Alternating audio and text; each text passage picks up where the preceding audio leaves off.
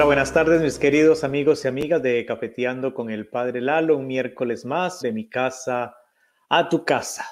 Aquí tomándome una tacita de café con este día un poquito nublado, aquí en el, el norte de Virginia, en Triangle y pues con gusto, como siempre, de poder estar un ratito con ustedes, compartiendo con familia y aprendiendo juntos de nuestra fe cristiana. Es un gusto, como siempre, eh, saber que puedo llegar a muchas casas de gente querida, gente que conozco, gente que, que está sedienta y hambrienta de aprender cada vez más para vivir nuestra fe cristiana lo más que podemos para poder ir progresando en este camino hasta que la hermana muerte nos visite. Gracias a todos y a todas por sacar el ratito ahora o más tarde cuando usted esté viendo este programa eh, y poder así pues sintonizarnos eh, juntos en esta misma sintonía de fraternidad, de amor, de cariño, desde mi casa a la tuya. Voy a pasar ahorita a eh, revisar aquí en los comentarios quienes están comentando un poquito. Vamos a ver si la internet no nos afecta un poquito el día de hoy, que estuvo de lluvia, esperemos que no, y si no, pues las disculpas desde ya por el caso. Y aquí parece que tenemos a Evelyn Rivera que dice muy buenas tardes, Padre Lalo, gusto en verte de nuevo y tomando café contigo. Un abrazote, gracias. Tenemos también, voy a ponerle para que ustedes lo vean, Maricel Céspedes dice, hola Lalito. Gabriela nos dice, saludos Padre Lalo, ya listos con Marquitos, que vino acá y pudimos darle la presentación. Tenemos también a Verónica Chávez, dice bendiciones, Padre Lalo. A saludos desde Baltimore, saludos también y bendiciones, juntos pues cafeteando. Vamos a hacer la oración ahorita un momentito para iniciar este rato lindo juntos. En el nombre del Padre y del Hijo y del Espíritu Santo. Amén. Gracias Señor por este día que nos regalas, gracias por el don de la vida. Gracias por permitirnos eh, aprender cada vez más y poder llevar a la práctica lo que es ser discípulo, lo que es ser discípula, lo que es el misión, el misionado que tú nos has encomendado, sobre todo con el mensaje de la resurrección que nos envías, nos envías a llevar la buena nueva a todos aquellos que nos encontramos diariamente. Danos tu espíritu para que nos fortalezca, para que nos asista y nos ayude y nos quite el miedo y podamos aprender de tu enseñanza, de tu doctrina y podamos caminar juntos como hermanos y hermanas. Te pedimos esto, Dios Creador, en nombre de tu Hijo, que vive y reina por los siglos de los siglos. Amén. En el nombre del Padre, del Hijo y del Espíritu Santo. Amén. Tenemos también, vamos a ver, aquí tenemos a, Hilda, dice aquí, bendiciones Padre Lalo. Tenemos a Teresa Marroquín, bendiciones Padre Lalo desde El Salvador. Un saludo grande a Teresa que nos mira desde El Salvador. A Blanca Castro dice amén, pues supongo que amén a la oración que acabamos de hacer. Lorena Cruzillo también dice amén. Luchita Ramírez, aquí la veo conectada, me dice, pero no, no sale ningún mensajito. Y bueno, como ustedes saben bien, hoy tenemos muchas, unas preguntas muy interesantes y espero que me alcance el tiempo porque hay una que va a abarcarnos bastante espacio.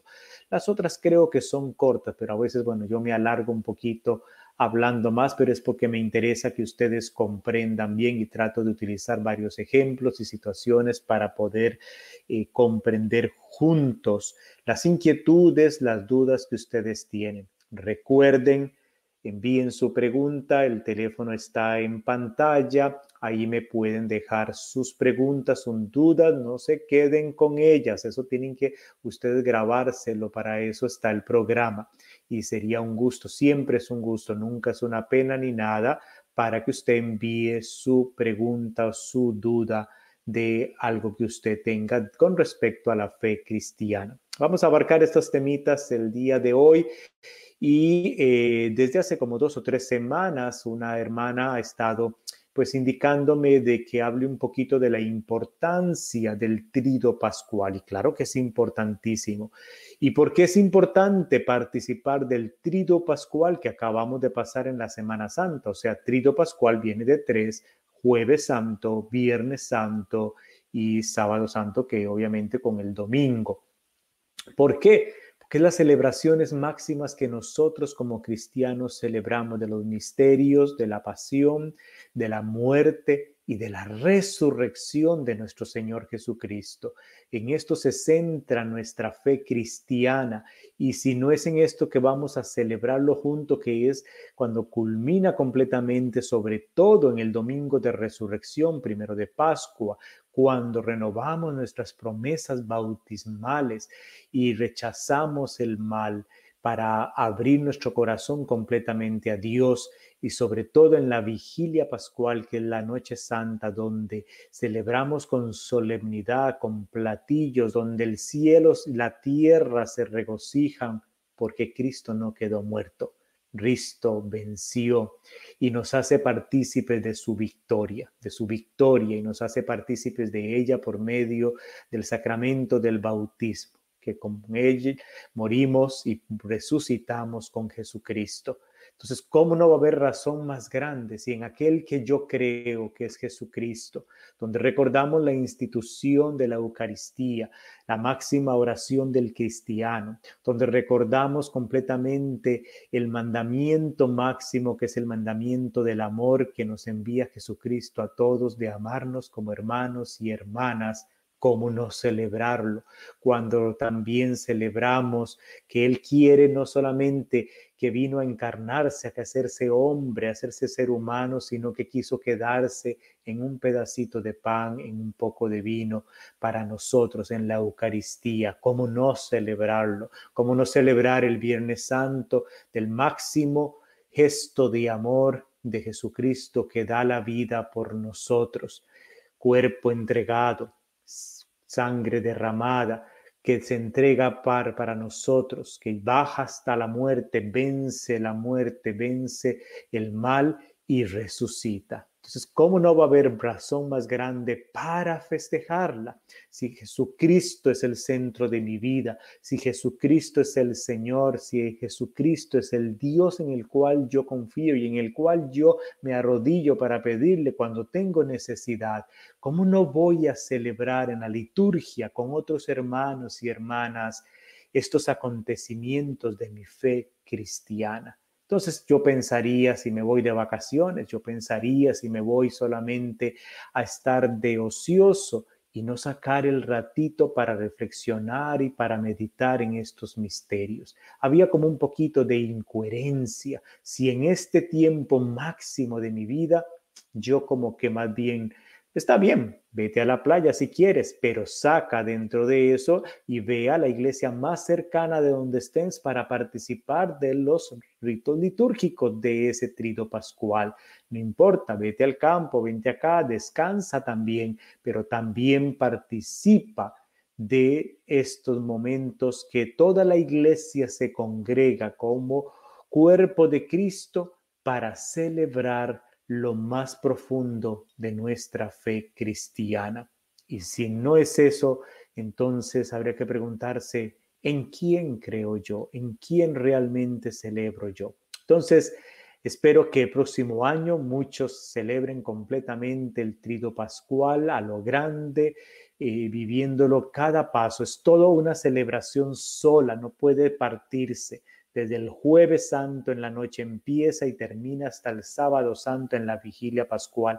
Es una única sola celebración que se divide en tres días, pero es completa toda el trido pascual.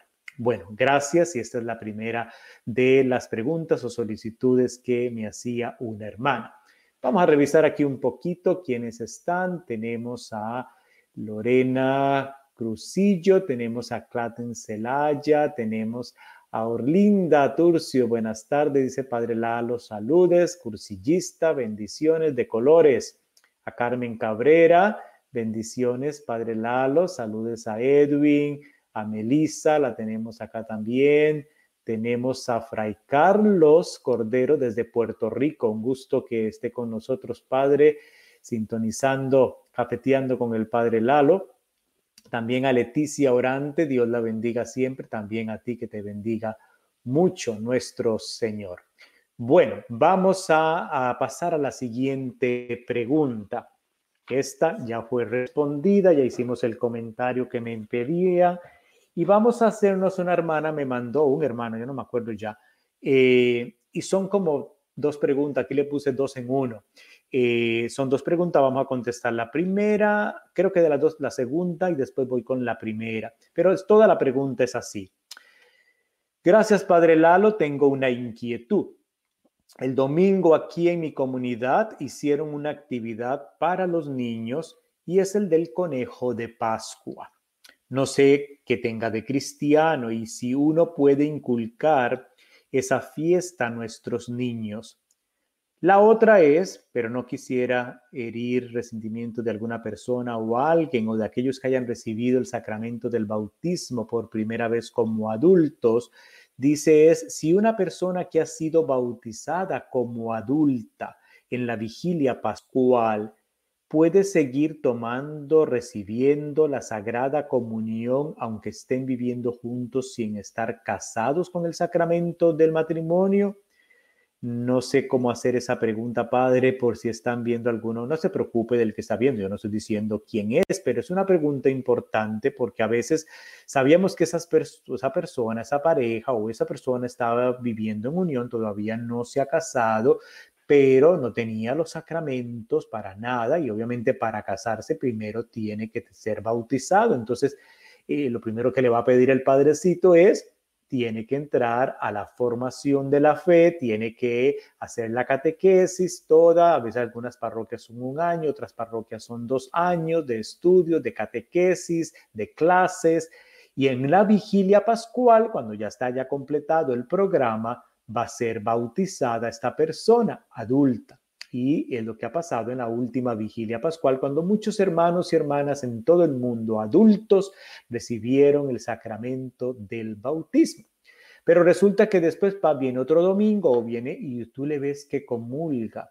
Entonces, ¿dónde sale la duda? Pues no se ha casado. ¿Cómo está comulgando? Bueno, y surge la, la duda. Yo espero que la duda no sea de duda de juzgar, sino una duda de por puede o no puede. Bueno, primero, la persona que eh, pues no tiene todavía eh, la primera comunión, ella la obtuvo, pero está viviendo en una forma irregular. Eso quiere decir que por estar viviendo en unión sin tener el sacramento del matrimonio, de acuerdo a la doctrina cristiana católica, no puede recibir la Eucaristía. Si la recibió el día de su bautismo, porque el bautismo en ese momento perdona todos sus pecados, desde el pecado original hasta los que tenga esa persona en ese momento, y en ese mismo día recibe la Eucaristía y esa misma noche también recibe el sacramento de la confirmación. Pero ya después, si sigue viviendo en unión con esa persona, ya no puede recibir la comunión o si están eh, todavía pueden, no, pues no sabemos, puede que hayan resultado y quieren decir, pues no, ahora a partir de esa noche que yo, va, cada uno se va a ir a vivir aparte, ella se va a vivir en un apartamento, él se va a vivir en un apartamento, van a vivir la castidad hasta que puedan casarse con el matrimonio. No lo sabemos las decisiones de ellos, eso no lo sabemos. Entonces, por eso es que hay que tener un detallito ahí de tratar de no juzgar sin saber. Pero Normalmente digamos que ellos siguen todavía viviendo juntos, conviven todavía juntos, tienen intimidad juntos, no puede ella ni él seguir comulgando hasta que no obtengan el sacramento del matrimonio. Entonces ahí es donde, bueno, le que tocaría, si el sacerdote los conoce y sabe que la situación y de todo, me imagino que el sacerdote después de misa le va a llamar cautelosamente, pastoralmente, con amor y le va a explicar eh, con, con, con cariño, con caridad, de las circunstancias que, que muchas veces es por ignorancia de que no lo pueden seguir haciendo. Y entonces eh, la forma. Eh, si usted es conocido de esa persona, la conoce, eh, es cercano o es cercana, pues puede también hacer una exhortación o consejo muy, muy, muy cercano, con mucha cautela, con mucha prudencia pastoral, porque podemos herir los sentimientos también de las personas. Y acuérdese que, eh, pues, entre la iglesia y la persona, entre la conciencia de la persona y la iglesia eh, y Dios, ni la iglesia se puede meter. En ese aspecto, queda, queda nada más. Yo como sacerdote, si le conociera o algo, al final de la misa, cuando estoy diciendo adiós y de todo, la llamaría aparte un momentito, si no después, para preguntarle, le bueno, ya tú decidiste que no estás viviendo junto con ta, ta, ta, ta o algo, y se me dice, no, todavía, oh, entonces, y llevaría y le daría el consejo o la instrucción con todo el cariño, ¿eh? Pero esa es, bueno, ese es el, el, el de, este, meollo de esta parte de la pregunta. De la primera parte, mmm, es que este cafecito está tan delicioso. Mm. Y con el clima que está hoy así, que está como un poquito nubladito y así, el café todavía cae más rico que nunca. Es como la medicina mía de la tarde. El conejo de Pascua, el bendito famoso conejo de Pascua, que aquí en Estados Unidos tú lo vas a ver por todo lado. Y obviamente cuando vas en el comercio sale porque el comercio hasta la misma Navidad comercializa. Entonces, eh, eh, pero la pregunta es, ¿tiene un origen, sentido eh, cristiano? Pues tiene todo un significado cristiano, sí. Y fíjense que eh, así como nosotros los latinos tenemos tradiciones que son nada más nuestras y que solamente nosotros las entendemos porque surgieron de nuestra cultura, de nuestra historia. Voy a decirles, por ejemplo, las posadas, las piñatas, las piñatas tienen el origen en, eh, en la novena de Navidad. Es en las posadas donde se revientan las piñatas. Ahí fueron donde surgieron. Obviamente hoy en día las piñatas le ponen todo tipo de figuras y sale ahí del hombre araña y sale de Batman y sale del Capitán América y qué sé yo, y figuras y sale del burro y sale de, de varias cosas. Pero la, la piñata original era una bola eh, y era de barro y le ponían siete cuernos que simbolizaban los siete pecados capitales que hablamos un poquito la semana pasada. Y esa bola dentro de barro, porque eran aquellas épocas coloniales, y la pintaban y la, la floreaban y la hacían bonito, la llenaban de caramelos o de frutas. En aquellas épocas era de caña, frutas, manzanas, eh, guayabas y todo, y lo llenaban y era darle y darle con todo un sentido catequético usaban nuestros misioneros, sobre todo franciscanos y jesuitas, y que era darle, porque entonces esa piñata significaba el pecado, el mal que nos alejaba de Dios, esos siete cuernos o cubos de la piñata, los siete pecados capitales. Entonces había que darle y darle para destruir esos pecados capitales y cuando se reventaba, se destruía, salían los frutos, los dulces, ya sean naturales o artificiales, que reflejan la gracia de Dios, Dios que nos sigue dando su gracia por medio del sacramento de la reconciliación. Entonces era todo un simbolismo la piñata del sacramento de la confesión, de la reconciliación.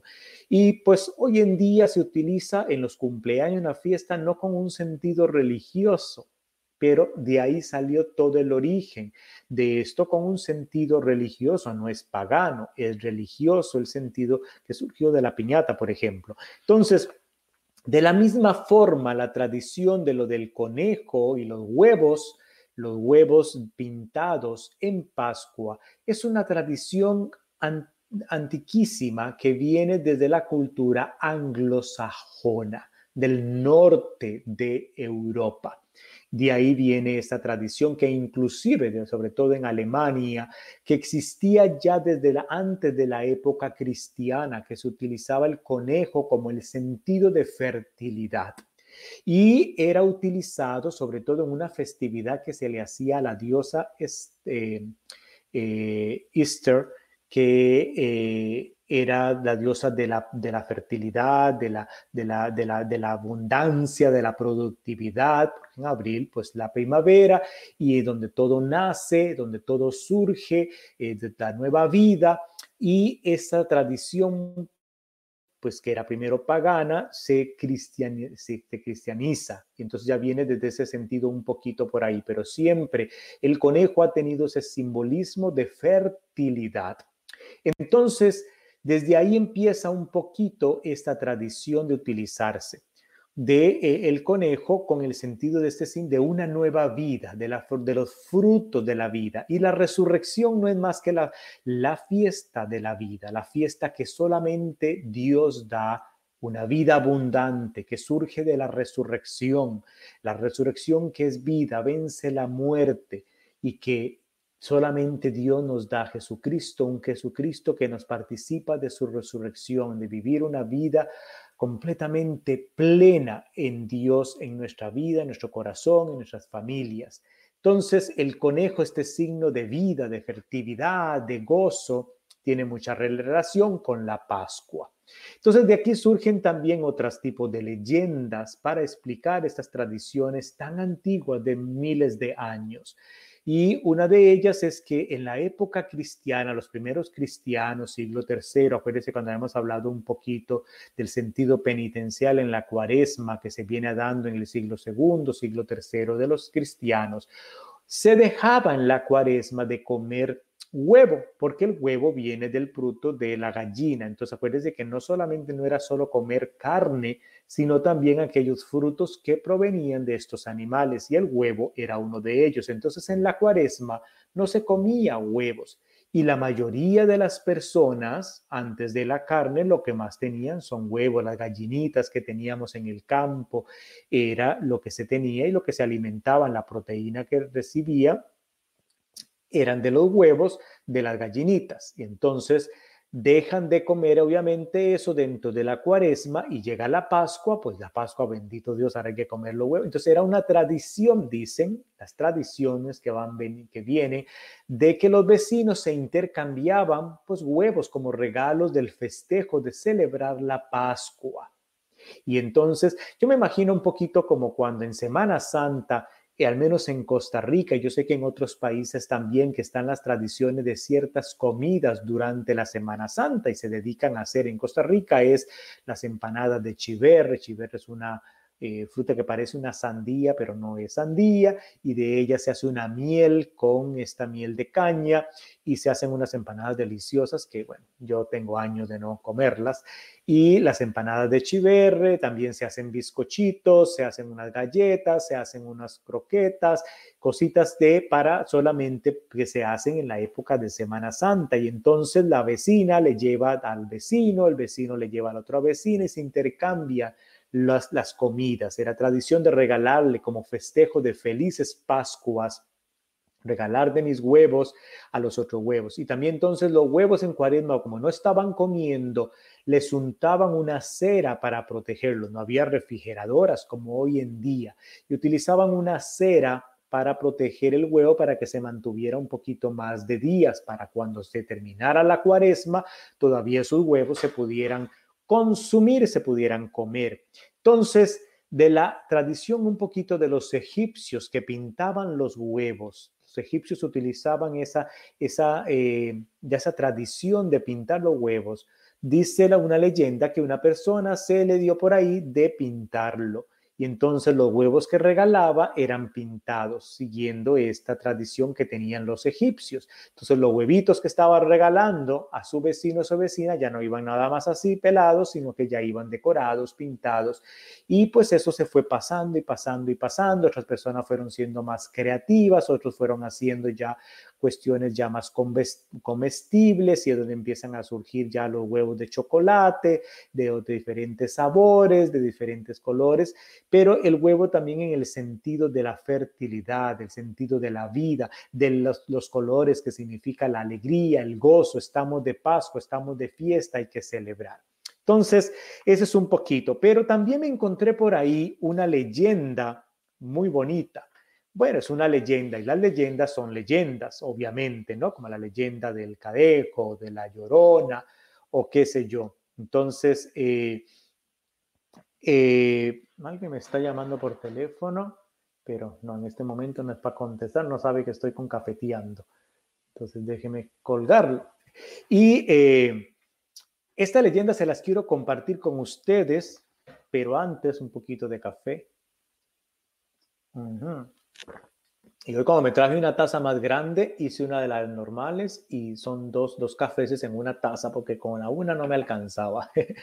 Dice así, cuenta esta leyenda que cuando metieron a Jesús al sepulcro que les había dado José de Arimatea, dentro de la cueva había un conejo escondido que muy asustado veía cómo toda la gente entraba, lloraba, estaba triste porque Jesús había muerto. El conejo se quedó ahí viendo el cuerpo de Jesús cuando pusieron la piedra que cerraba la entrada y lo veía y lo veía preguntándose quién sería ese Señor a quien querían tanto todas las personas. Así pasó mucho rato viéndolo. Pasó todo un día y toda una noche cuando de pronto el conejo vio algo sorprendente. Jesús se levantó y dobló las sábanas con las que lo habían envuelto. Un ángel quitó la piedra que tapaba la entrada y Jesús salió de la cueva más vivo que nunca. El conejo comprendió que Jesús era el Hijo de Dios y decidió que tenía que avisar al mundo y a todas las personas que lloraban que ya no tenían que estar tristes porque Jesús había resucitado. Como los conejos no pueden hablar, se le ocurrió que si les llevaba un huevo pintado, ellos entenderían el mensaje de vida, alegría, y así lo hizo. Desde entonces, cuenta la leyenda que el conejo sale cada domingo de Pascua a dejar huevos de colores en todas las casas para recordarle al mundo que Jesús resucitó y hay que vivir alegres. Es una leyenda, es como un cuento lindo. Pero entonces la pregunta que me hacía la persona, la hermana de esa tradición, que se ve como que puede ser un juego. Sí, tus hijos pueden participar, nada más siéntate con ellos antes de llevarlos a explicarles esta linda tradición que no es nuestra latina, pero que ahora usted vive con sus hijos aquí en Estados Unidos y es una tradición anglosajona que provenientemente dicen que aquí en Estados Unidos llegó por alemanes provenientes que se localizaron en Pensilvania en el siglo XVIII y que ahí inició a propagarse aquí en Estados Unidos. Y eh, entonces pero hay que explicar por qué se hace, porque si es nada más el jueguito de juntar y encontrar los huevos, sino por qué es lo que estamos buscando, por qué los huevos están de colores, por qué son dulces, por qué saben ricos, por qué toda esta significancia de que estamos de alegría, que estamos con gozo, porque Cristo ha resucitado y que los huevos son símbolo de vida. Del huevo sale que el pollito, vida. Y entonces queda Jesús resucitado, vida. Entonces, todo este significado, cuando lo explicamos a los niños, ellos se comprenden y estamos catequizando. Entonces, no es solamente celebrar y hacer y todo, sino entender el porqué, explicarlo a los niños y participar con ellos y seguirlo inculcando. Es una forma de catequesis y los niños van a recordar eso mucho más que otra cosa, como el ejemplo que les hacía de la piñata.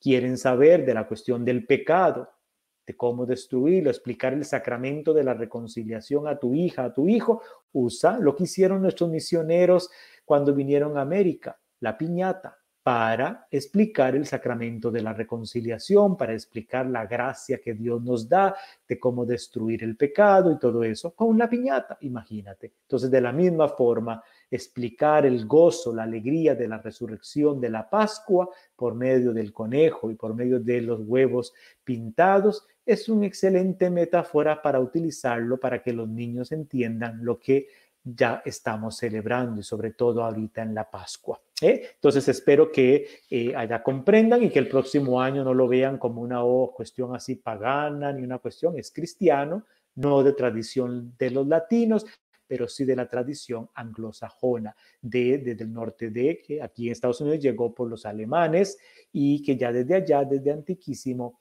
desde muchísimos siglos, ya en el siglo XVII y XVIII, se celebra esa tradición de la figura del conejo y de la figura de, de los huevos en la época litúrgica de Pascua. Muy bien. Bueno, entonces esa es la, esa, con esa preguntita. ¿Quiénes tenemos por aquí? Vamos a ver. Tenemos aquí, dice Florentina, buenas tardes, padre, escuchándolo desde Fredericksburg, muy importante explicación. Sonia Maldonado dice, padre, muy buenas tardes. Vilma Guevara, padre Lalo, paz y bien. Alicia Chicas, bendiciones, presbítero Lalo. Eh, preciosa leyenda, dice, sí, muy linda, para que la utilicen con sus niños. Hermosa leyenda, también dice Evelyn Rivera, puertorriqueña, y Teresa Marroquín, desde El Salvador, habíamos dicho, gracias, María Césped, buena explicación. Bueno, vamos a continuar. Ah, pero el café, que no se me olvide. Porque está tibiecito, ya está casi que se me va a enfriar. Viene otra pregunta que fue como el título que se puso para el episodio, y voy a acomodarme yo más aquí en mi sillita, en mi mecedora que la amo sobre todas las cosas. Y viene esta pregunta, es un poquito larga, vamos a ver para que ustedes la entiendan. Te pongan atención. Dice, la otra amiga dice que ella se da cuenta que ese esposo no se confiesa. Dice, ah, ok. Um, esto fue porque una persona me mandó dos preguntas de unas amigas, que las amigas no se atreven a mandarme la pregunta, como si yo fuera un ogro. Entonces ella les hizo el favorcito de mandármelo. Entonces dice, ella cuenta, dice que es su esposo no se confiesa seguido y siempre comulga. Y ella le pelea al esposo que no lo haga, pero, que, o sea, el comulgar, que no comulgue. Pero resulta que el esposo conversa con el sacerdote, donde ellos asisten a misa, y el sacerdote le ha dicho al esposo de ella que no es necesario confesarse tan seguido, que él solito le puede hacerlo con Dios. Bueno, yo hay que ponerle en duda si el sacerdote le dice eso. Bueno, ahorita vamos a hablar de eso. Y ella que cree que no es así, correcto que debe de confesarse más cuando sabe que se pelean mucho ellos dos y entonces que sabe de que pues tiene que confesarse porque hay pecado ahí porque pasan peleando, dice. Y ese es un pleito que tienen entre ellos dos. Ella que se confiesa regularmente y él que casi nunca se confiesa, pero aún así comulga. Y pues todavía que ellos son servidores, parece que está así, dice, y el sacerdote le dice que puede confesarse como cada seis meses, sin querer confesar, y que a veces pasa hasta seis meses que no se confiesa, y dice, y son, sirven en un ministerio dentro de la parroquia, son lectores, y eh, ella ya no quiere participar, ejercer ese ministerio, porque dice que como pasa peleando con él por ese aspecto, siente que no es correcto ella servir. Bueno, dice aquí tiene ya dos preguntas y ta, ta, ta, ta. Y le agradezco mucho, cuídese mucho, reciba un saludo y ta, ta, ta, ta de las personas que lo manda. Bueno, entonces vamos a responder una pregunta. Y entonces yo lo resumí así en una pregunta, ¿cada cuánto debe uno confesarse? Bueno, ¿Qué nos dice la iglesia? ¿Se acuerda usted que cuando uno estaba en catecismo siempre nos enseñaban, obviamente, los diez mandamientos de Dios? Amar a Dios sobre todas las cosas, no jurar el nombre de Dios en vano, santificar las fiestas, honrar a padre y madre, ta, ta, ta, los diez mandamientos. Y también tenía uno que aprenderse, y existen todavía, todavía y están, que son los mandamientos de nuestra madre iglesia, que son cinco. Y dentro de estos cinco mandamientos de la iglesia, el número dos es con respecto al sacramento de la confesión. ¿Y cuál es este segundo mandamiento de la Madre Iglesia? Dice confesar los pecados graves cuando menos una vez al año en peligro de muerte y si se ha de comulgar. Si yo voy a comulgar y tengo pecado grave, debo de confesarme, si yo por lo menos dice mínimo una vez al año, o si estoy en peligro de muerte, debo de acercarme al sacramento de la reconciliación. Es lo que dice este para ir perfeccionando mi vida y confesarme con frecuentemente, dice, es uno de los mejores medios para ello. Mira, ¿cuándo debo de confesarme? Cuando tú necesites que tienes que confesarte. Si sabemos que tengo pecado grave, debo de acercarme al sacramento de la confesión para recibir gracia de Dios. Recuerden que pecado grave son tres requisitos, lo hablé la semana pasada.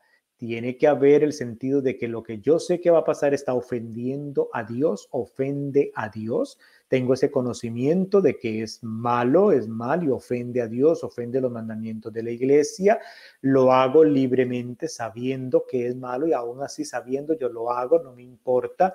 Y que eh, eh, y entonces lo realizo con toda la libertad. Yo sabiendo que lo hago libremente, lo hago, yo he decidido hacerlo. Entonces ahí es donde es un pecado grave. Pero a veces entre los pecados están los condicionales, que son los pecados veniales. Las discusiones que tenemos entre nosotros, a veces está uno tranquilo y a uno inmediatamente le brotó y salió, inmediatamente, ni siquiera lo pensé, ni siquiera lo analicé, no me puse a pensar y decirle, eso es malo, voy a hacerlo, ta, ta, ta, ta, inmediatamente pa, lo hice.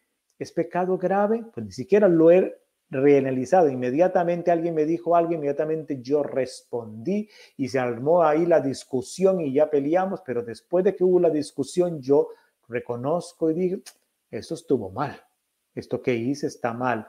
Es pecado, sí, porque está mal, no está bien, pero no es pecado grave realmente, porque para que haya pecado yo tengo que tener conocimiento total de que en el momento que lo estoy haciendo está mal pero cuando estoy condicionado por la emoción del enojo, por ejemplo, no estoy pensando bien, está, mi cabeza está en otro mundo, mi rubina y la sangre está que tira.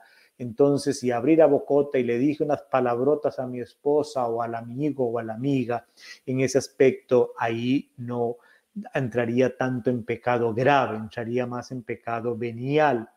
Y, pero es aún así es un acto no correcto y por lo tanto es cuando en la Eucaristía hacemos al inicio el reconocer que somos todos pecadores y entonces cuando yo me acerque la próxima vez a la confesión debo de nombrar esos pecados veniales en lo posible. Entonces, cuando es lo mínimo, mínimo, mínimo? Es una vez al año, pero eh, y, y, cuando tenga pecado grave, un pecado grave que cumpla estos requisitos que he dicho, de que yo soy consciente que lo que yo estoy haciendo ofende a Dios, ofende los mandamientos de Dios y que lo hago consciente con libertad, no me importa, lo aún así lo hago y eh, nadie me está obligando ni nada y aunque yo sé que está mal, aún así yo decido hacerlo. Eso es un pecado grave. Y eh, entonces es cuando tengo que acercarme antes de comulgar al sacramento de la reconciliación. Porque a veces hacemos las categorías de, de pecado grave cuando es porque yo no he matado, yo no he ofendido, yo no he cometido adulterio y todo, pero quizá a veces ha faltado a la caridad y yo sé que está mal, igual no lo hago, igual alguien me pide un favor, yo tengo la condición económica de ayudar y no me da la gana, no quiero, no quiero ayudar a mi prójimo porque mi Dios es el Dios dinero, lo tengo guardado, yo sé que no ayudo y todo, pero, y eso es, pecado grave, porque yo pudiendo ayudar, no lo hago porque no me da la gana, porque no quiero, porque es y estoy ofendiendo al mandamiento del amor, el mandamiento de Dios, y sé que está mal, y aún así sabiendo yo que está mal, aún así digo, no lo hago. Con toda mi conciencia, nada me está motivando. Cuando hay situaciones de enfermedades psicológicas y cuestiones, el ser humano a veces, si tiene esa problemática, no está actuando libremente, está condicionado por su enfermedad psicológica. Entonces, donde entra, ¿realmente será pecado grave o no? Solo en la misericordia de Dios. Es el único que dice eso, la última palabra. Entonces, regularmente es confesarse regularmente. ¿eh? Pero mi consejo a esta hermana es lo siguiente porque cuando entramos en este pleito entre los esposos, de tratar de que mi esposo o mi esposa viva la fe cristiana como yo la viva, como, perdón, como yo la vivo, es donde entramos a unas cuestiones de este tipo. Porque, ¿cuál pecado es más grave? El que él, porque pasa discutiendo por eso, que no vaya a confesar si comulgue, o el que yo, por estar viendo que él comulga, estoy juzgando de que él comulgó. Entonces, eh, eh, en ese aspecto, cada persona va al nivel de fe distinto, no pueden ir a un mismo ritmo y distinto. Si tú has crecido un poquito en tu fe y tienes más conciencia de acercarte más al sacramento de la confesión y tú lo haces más seguido, yo no puedo obligar que mi cónyuge, que mi esposa mi esposo vaya al mismo ritmo que yo. Lo ideal, lo lindo, es de que como familia va la familia y todos se confiesan en los momentos especiales como Adviento, como Cuaresma, que son los que se invitan especialmente para el sacramento de la reconciliación que son los dos momentos fuertes de nuestros, del año para acercarse, porque mentira que no he hecho nada en seis meses o en cuatro meses, algo habré hecho porque todos somos pecadores pero no puedo andar yo como policía de mi esposo, yo no puedo andar de como policía de mi esposa. Eso me pierde mucha energía y me pierde también el enfocarme a yo crecer y practicar mi fe cristiana y sobre todo la caridad y sobre todo la caridad. Entonces, vive tú tu fe cristiana. Si tú estás llamada y sientes que necesitas ir a confesarte, ve tú y confiésese tú, pero no tienes por qué obligar a tu esposo y a tu esposa. Ora por él para que él algún día llegue a crecer un poquito, quizá en el nivel que tú has crecido y vea que él realmente ha hecho algún pecado o algo, porque es algo muy personal. Entonces, en la relación de que llevo con Dios, entonces yo no puedo forzar y que esto se convierta en un pleito y discusión entre ellos como esposos no está bien. Entonces, debo de, tratar de no estar vigilando cuando él se confiesa y cuando él no se confiesa. E, eso le corresponde a Dios. Dios es el último que tiene lo que es la función de ser el juez. Ni tú, ni yo, ni el sacerdote, ni siquiera el Papa es juez. El único es Jesucristo, es Dios. Dios es el único que puede decir o tener ese rol de juez. Y a nosotros nos encanta ser el juez, de vigilar y llevar, porque me estoy convirtiendo como el fariseo, como la farisea de la época de Jesucristo, que estaban nada más chequeando y viendo quién cumplió la ley y quién no la cumplió, quién estaba puro y quién estaba impuro. Y si era impuro, quién está rompiendo las leyes de impureza y tiene que ir a hacer todo esto y esto y esto y esto y andar vigilando completamente. Eso no nos hace libres. La persona tiene que optar el amor de Dios libre. Entonces, en la otra parte del servicio, del ser lector, todos, todos somos pecadores. Todos somos pecadores. El hecho de que servamos no significa que estamos ángeles, ni los lectores, ni los ministros de la Eucaristía, ni el mismo sacerdote. Todos ante de la Eucaristía nos reconocemos como pecadores y cada uno ante Dios tiene la función de saber que si tiene un pecado grave, de acercarse al sacramento de la confesión.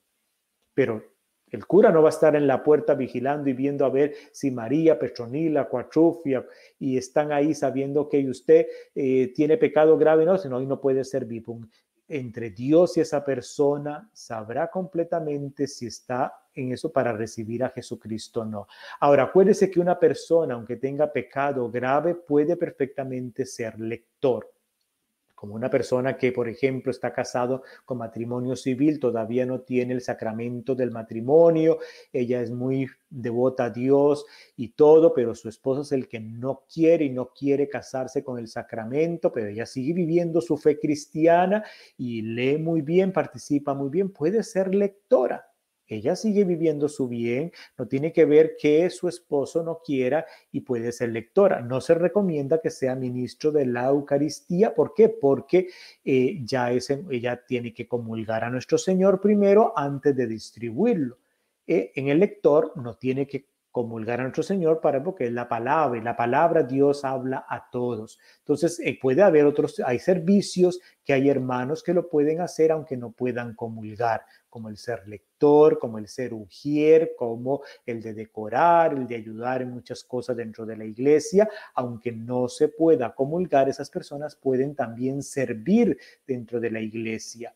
Solo el de los ministros extraordinarios de la Sagrada Comunión son los que se piden que deben de estar eh, para comulgar. ¿Por qué? Por una razón muy lógica. ¿eh? primero tengo que comulgar yo, recibir a nuestro Señor para poder distribuirlo a los hermanos y hermanas dentro de la comunidad por esa razón, pero no es porque sean los más buenos y los más santos, porque acuérdese que de las apariencias podemos hablar.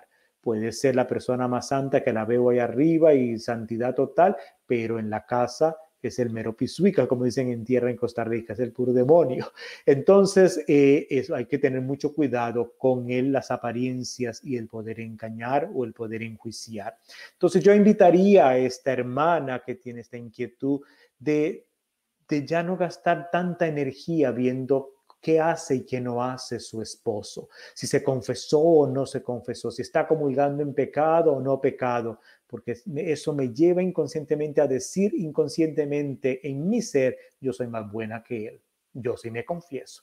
Yo sí voy y me acerco. Y entonces yo, entonces, eso, eh, ¿quién está, al final, quién está pecando más que de, quién? Entonces, y eso primero está la armonía de la vida matrimonial. Primero está, entonces, ora, Pide por tu esposo. Si tú sabes muy bien que tu esposo todavía le falta crecimiento en ese nivel de fe, tú como esposa, como Santa Mónica, orar por tu esposo, orar, orar, ponerlo en las manos de Dios para que vaya creciendo y él mismo vaya con el ejemplo tuyo. ¿A dónde vas?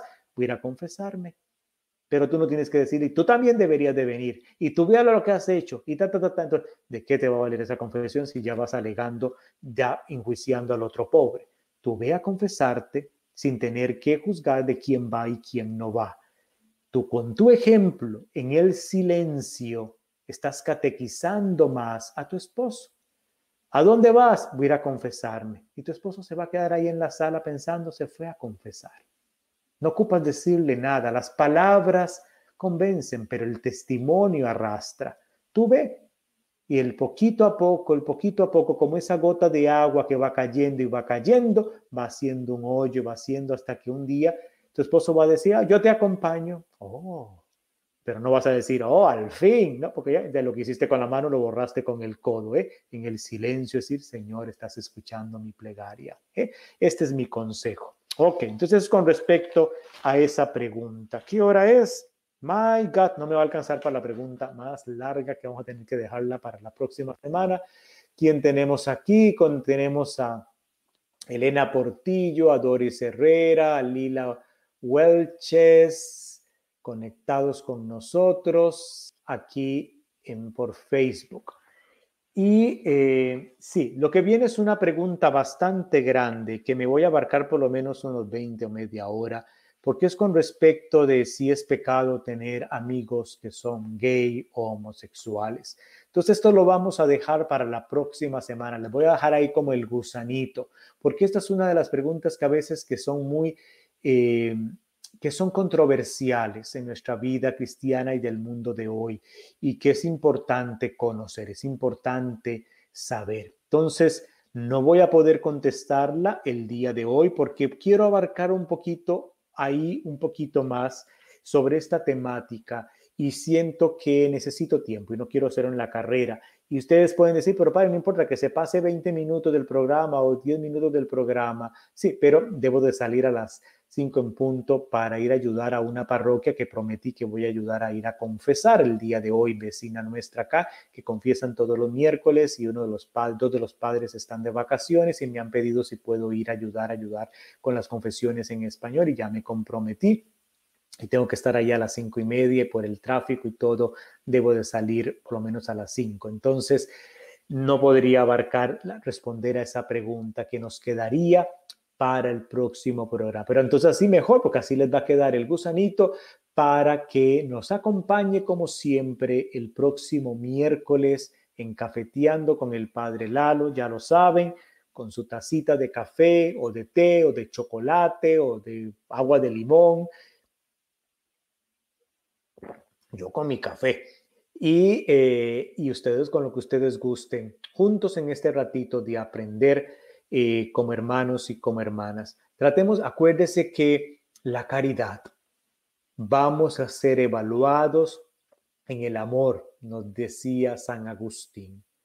Cuando Dios estemos a cara a cara frente a Dios, es lo que vamos a estar en la caridad. Y si Dios tiene tanta paciencia con nosotros, tiene tanta paciencia y sabe esperar, sabe esperar. Acuérdense de la parábola donde eh, quise vaya de la parábola que de ir a cortar la mata que no está dando frutos y que el, el, jardinero le dice, no la corte todavía, dale más tiempito, voy a quitarle las hierbas por acá y por todo para ver si da fruto. Nosotros tenemos que aprender al Señor. Si Dios tiene tanta paciencia con todos nosotros del proceso de crecimiento, nosotros también tenemos que tener paciencia unos con otros y sobre todo en la familia, sobre todo con el esposo, con la esposa, con los hijos, pacientemente. Tú trabaja en el silencio, vive tu vida cristiana, vívela en el silencio, tú practica tu fe cristiana, ejércela y ese ejemplo va a ir ondeando poquito a poco el mucho ta, ta, ta, ta, ta, y la legadera tu, tu, tu, tu, y que tienen que ir a misa y que tienen que ir a un Tú ve, tú ve. ¿Y a dónde vas, mamá? Voy a misa. Si quiere, me acompaña. ¿A dónde vas, mujer? Voy a confesarme. Cuando gustes, puedes venir conmigo. Y vas.